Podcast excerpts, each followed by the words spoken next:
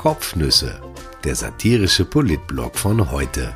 Geschrieben von Christian Nusser, gelesen von Christian Sinemus. Heute ist der 23. Juni 2020.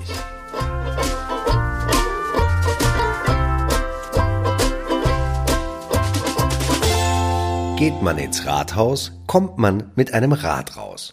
Wieder so ein bunter Tag, der mit Tarzan endete. Ei, ei, ei, ei, ei. Der liebste Wohnsitz der Österreicher ist das Luftschloss. Wir mögen einfach jene Ereignisse am meisten, die sich einfach nicht ereignen. 50 Mal Feuerwehrfest im Ort, immer ist es großartig, aber das 51. Mal, das dann ins Wasser fällt, von dem reden wir noch Generationen. Könnt ihr euch noch erinnern, damals, als das Feuerwehrfest nicht stattgefunden hat, erinnern wir uns in der Folge bei jedem Zusammentreffen wehmütig zurück. Ich glaube, bei der möglicherweise beinahe fast autofreien Wiener City wird das auch so sein. Wir werden davon schwärmen, weil es sie in dieser Form nie geben wird. Ich muss jetzt vielleicht einmal ein bisschen ins Politische ausholen. In Wien regiert seit Menschengedenken die SPÖ. Ich glaube, die Partei wurde vor der Stadt gegründet. Dann ist man draufgekommen, dass es vernünftiger ist, ein politisches Betätigungsfeld zu haben, wenn man sich politisch betätigen will. Und so entstand Wien. Bei Wahlen ist die SPÖ seither entweder immer weit vorne oder sehr weit vorne.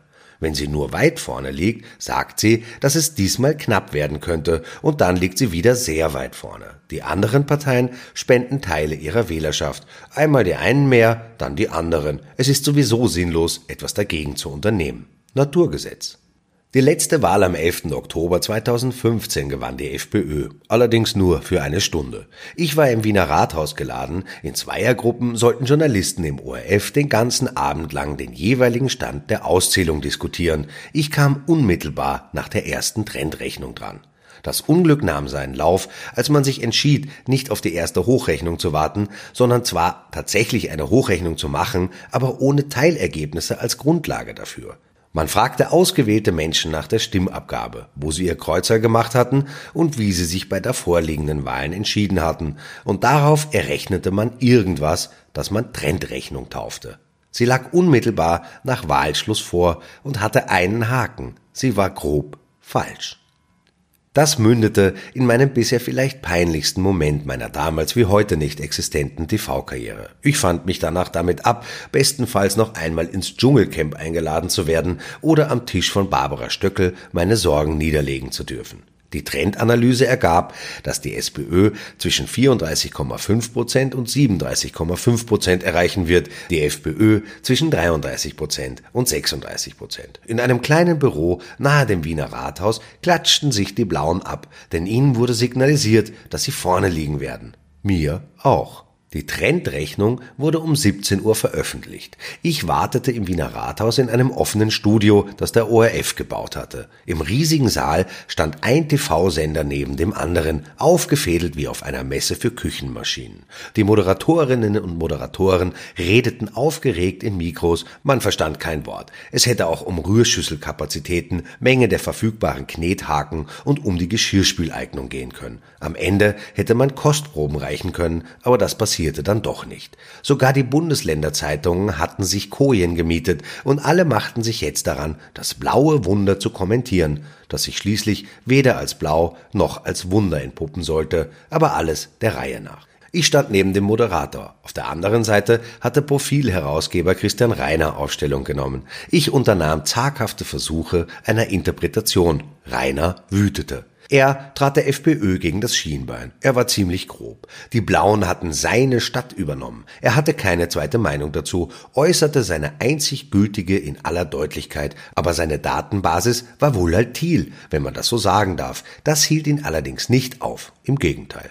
Auch ich habe die erste Hochrechnung für bare Münze genommen, aber ich war zumindest zurückhaltend. Das grelle Licht, die vielen Leute, die bekannten Gesichter, ich war eingeschüchtert, ich bin doch eher ein zartes Reh. Nach einer Stunde war alles anders, die Welt wieder im Lot. Im Laufe des Abends kletterte die SPÖ damals noch unter Michael Häupl auf 39,6 Prozent. Die FPÖ pendelte sich bei 30,8 Prozent ein. Sieger sehen anders aus. Am Ende wurde es nicht einmal knapp. Heinz-Christian Strache war 60 Minuten lang Wiener Bürgermeister. Man muss wissen, er trat für die Blauen in den letzten Jahrzehnten bei weitgehend allen Wahlen als Spitzenkandidat an, führte die Partei in ansehnliche Höhen, aber nie bis ganz an die Spitze. Seinen ersten richtigen Job bekam er erst 2017, als er Vizekanzler wurde. Das ging bekanntlich nicht gut aus. Ich weiß also, wie sich die Wiener Innenstadt jetzt fühlt. Fast angekommen, aber eben nur fast. Heute, vor einer Woche, einigten sich die grüne Wiener Vizebürgermeisterin Birgit Hebein und der türkise Bezirksvorsteher Markus Fiegel auf eine autofreie City. Ich habe die Innenstadt noch nie so glücklich gesehen wie in diesem Moment. 30 Prozent weniger Autos, die man durchtragen muss. 30 Prozent weniger Motorräder, deren Gestank sich in die Bitumenporen zieht. Die ganzen Autopornoposer weg, die abends und am Wochenende ihre Auspuffe knallen lassen, dass den Randsteinen die Ohren klingeln. Die Wangen des Asphalts glühten vor Freude, die Straßenschilder verneigten sich in Ehrfurcht, die Pflastersteine warfen sich Kusshändchen zu, die Häuserfassaden putzten sich den Ruß ab. Aber wie immer in Österreich wurde nichts daraus, zumindest nicht gleich. Seit gestern ist die Innenstadt wieder frei, von autofrei, und ich weiß jetzt, warum das Rathaus Rathaus heißt. Ich versuche das mit einem Reim zu erklären. Geht ein Mann ins Rathaus, kommt man mit einem Rad raus. Der Wiener Bürgermeister Michael Ludwig lud zum Gipfel mit Hebein und Fiegel. Es war vorher auch von einem Rapport die Rede. Man darf nicht vergessen, dass Wien am 11. Oktober wählt. Ich komme noch darauf zurück. Alle drei Beteiligten sagten danach, das Gespräch sei sehr konstruktiv verlaufen. Zumindest das ist beruhigend, denn es bedeutet, dass es offenbar zu keinem gröberen Raufhandel gekommen sein dürfte. Mit dem Starttermin August wird es wohl nichts. Ludwig sagte, er sei nicht für eine Schnell-Schnell-Lösung, die einen Rattenschwanz an Problemen nach sich zieht. Ich kann mich allerdings nicht erinnern, dass es in Wien jemals für irgendwas eine Schnell-Schnell-Lösung gegeben hätte. Die Probleme konnten also gar keinen Rattenschwanz nach sich ziehen.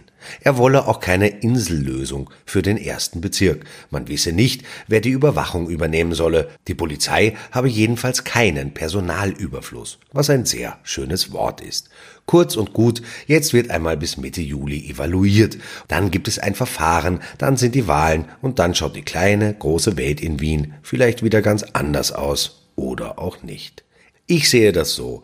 Ludwig wird in Wien unangefochten Erster und irgendwo zwischen 35 und 40 Prozent landen.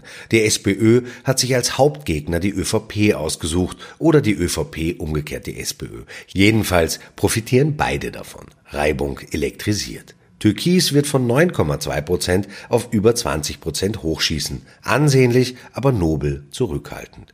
Die Türkisen haben Gernot Blümel zu ihrem Spitzenkandidaten auserkoren. Strategisch ein Fehler. Innenminister Karl Nehammer hätte mehr geholt.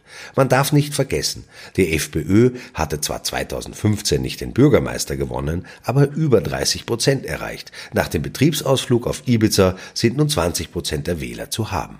Nehammer hätte es wesentlich leichter gehabt, im rechten Teich zu fischen, und nur dort macht es für die Türkisen Sinn, die Angel auszuwerfen. Nebenbei bemerkt, es ist grob fahrlässig, dem Finanzminister in der selbst ausgerufenen größten Wirtschaftskrise der Zweiten Republik noch einen Nebenjob aufzubürden, nämlich einen Wahlkampf führen zu müssen, zumal Blümel ja vor kurzem auch sein Vater sein hochfuhr. Die Grünen kamen in dieser Rechnung bisher nicht vor. Sie geben in der Bundesregierung momentan den Part des interessierten Zuschauers. Werner Kogler konnte in der Opposition fast mehr bewegen als nun als Vizekanzler. In Wien trabten die Grünen neben Michael Ludwig her, ballten zuweilen die Fäuste in der Hosentasche, aber holten sie nie heraus. Dann kam die autofreie Innenstadt. Grünes Kernthema. Zustimmung in der eigenen Wählerschaft 120 Prozent. Ein Riesenprojekt. Nichts kann mehr Aufmerksamkeit erzeugen. Wieder ist sie da, diese Reibung mit dem Koalitionspartner, mit den anderen Parteien. Die Grünen setzen ein Thema. Ob sie sich durchsetzen, ist zweitrangig. Es wird den Wahlkampf mitdominieren. Und dann, Strache und die FPÖ werden sich ein Kopf-an-Kopf-Rennen im einstelligen Bereich liefern. Dominik Nepp könnte nur als zweiter Sieger enden. Die anderen Parteien werden die Blauen möglichst ignorieren. Die Neos werden kämpfen müssen, den Einzug zu schaffen. Und die Stadtregierung? Ist Türkis-Grün-Neos wirklich so ausgeschlossen, wie alle tun? Lässt die ÖVP tatsächlich die Chance fahren, sich das rote Wien zu holen, wenn es rechnerisch eine solche Chance gibt? Tut mir leid, das war jetzt etwas spröde, aber der Tag wurde gestern gegen Ende hin doch noch besser. Denn Tarzan trat auf, aber das dauerte noch eine kleine Weile. Zunächst waren Werner Kogler und Beate Meindl-Reisinger hintereinander zu Gast in den Sommergesprächen von Puls 4. Der Vizekanzler sagte wie gewohnt mehr oder weniger einen Satz, der aber zog sich dann über gut eine Stunde, die Nebenschachtelsätze schon mitgerechnet. Kogler hatte ein Tafel mitgebracht, behauptet, die Welt sei unter Grün besser geworden und Österreich stehe im internationalen Vergleich dank Kurzarbeit super da. Die Neos-Chefin wiederum behauptete, Österreich stehe weder im nationalen noch im internationalen Vergleich gut da, prangerte den Postenschacher der alten Regierung an und sprach von Tango Corrupti. Der aktuellen Koalition unterstellte sie wirtschaftliche Planlosigkeit und Chaos bei der Vorbereitung auf das kommende Schuljahr. Zeit für Tarzan.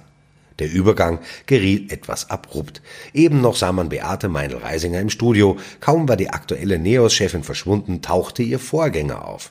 Er stand mitten in den Weinbergen von Mauer bei Wien, formte seine Hände zu einem Trichter, führte sie an den Mund und ahmte einen Urwaldschrei nach.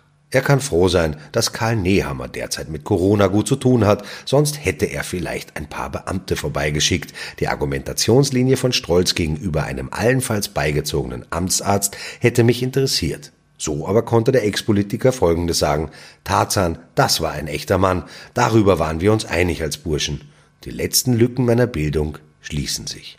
Strolz, noch immer mit beiden Beinen in den Weinbergen stehend, leitete das Thema seiner Sendung ein.